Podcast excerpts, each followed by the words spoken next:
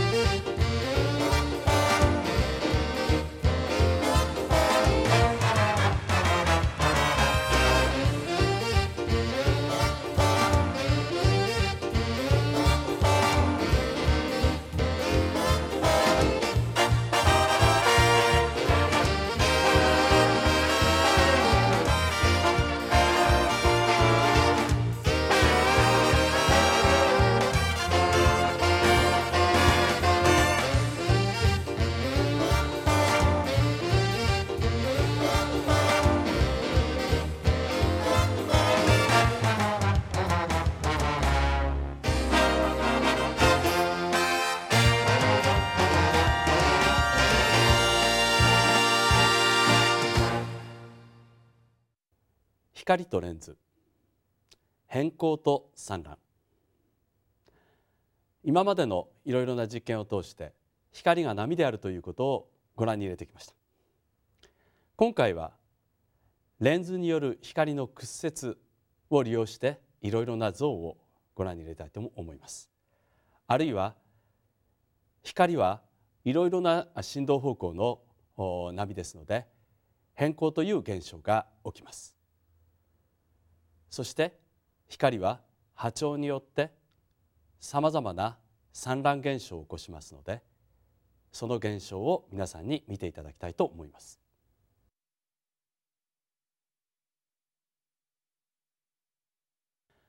レンズを使った光の実験をしてみたいと思います。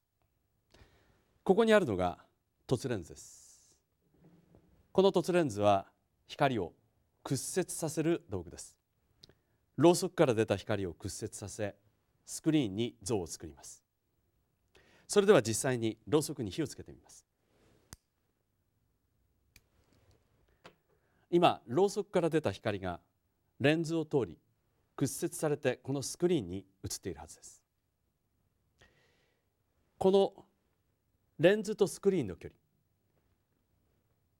レンズと物の距離これを変えることによってスクリーンに映される像の大きさを変えることができます。ではちょっとやってみます。すると光は若干大きくなったような感じがしますがなんとなく映像がボケています。逆に物体をレンズに近づけると、えー、すると焦点があって、えー、先ほどよりも大きな炎が映し出されたと思います。このようにレンズは光を屈折させることができるのです。これは光の波としての性質を利用した実験なのです。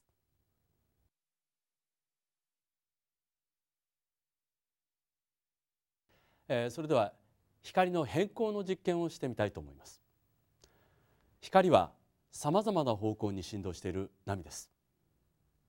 そこでここにある変更板という道具を使ってみると波を一方方向だけの光にすることができます。このような現象を変更と呼んでいます。さまざまな波の中でこれを通すことによって縦の波だけを通すようにしてあります。もう一つの変更板は角度を変えてありますので今度は横の光だけを通すようになっています。ではことこの2つの変更板をゆっくりと合わせてみたいと思います。ではやってみます。はい、真ん中のところが光がなくなってしまったのがわかると思います。これは1枚目が縦に。それから2枚目が横ですから両方の光をカットしてしまっています。ですから真っ暗になってしまったということです。では両方合わせてみます。はい、えー、そうしますと、えー、両方の光が完全にカットされていますので真っ暗になります。私は見えないと思います。はい。ではこれをこれで、えー、1枚目の変更板をゆっくりと回してみます。両方とも同じ方向の光だけが通るようにしています。ではゆっくり回していきますはい、えー、徐々に私の顔が見えてくるようになると思います。これは一方方向だけの光変更した光を通しているからです。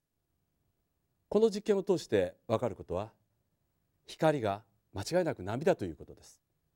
波でなければこのように変更という現象を起こすことができません、えー、テーブルの上に置いてある、えー、ペットボトル、えー、これをですねあの今から変更板を通して見てみたいと思います、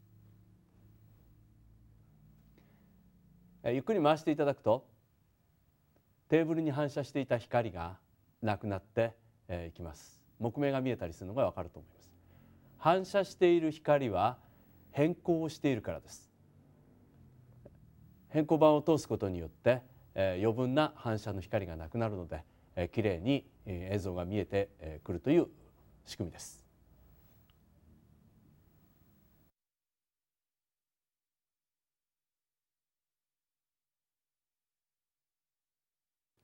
夕焼けは光の散乱によって起きる現象です。空気の中にあるゴミによって起きるんですが今回は水を使ってやってみたいと思います。水槽の中に産卵を起こしやすい物質を入れてあります。白いライトの光を当てて水の中を通すと夕焼けが出来上がります。それでは実験してみましょう。この白い光を水槽の水の中を通してみます。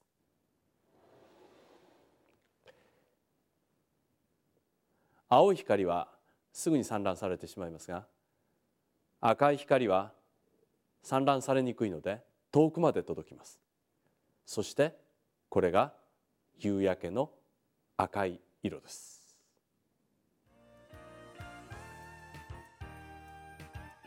今回見ていただいたように光の波としての性質を利用してさまざまな道具が作られていることがお分かりいただけたと思います。レンズは光の屈折という性質を利用してさまざまな映像を映し出す道具でした。サングラスの中に変光グラスというのがあります。この変光グラスは先ほどお話した変光という現象を利用して反射光を防ぐ道具です。夕焼けの実験。この現象は普段皆さん方が見ている夕焼けと全く同じものなのですがこの現象も光の波としての性質がそのまま出ているのです。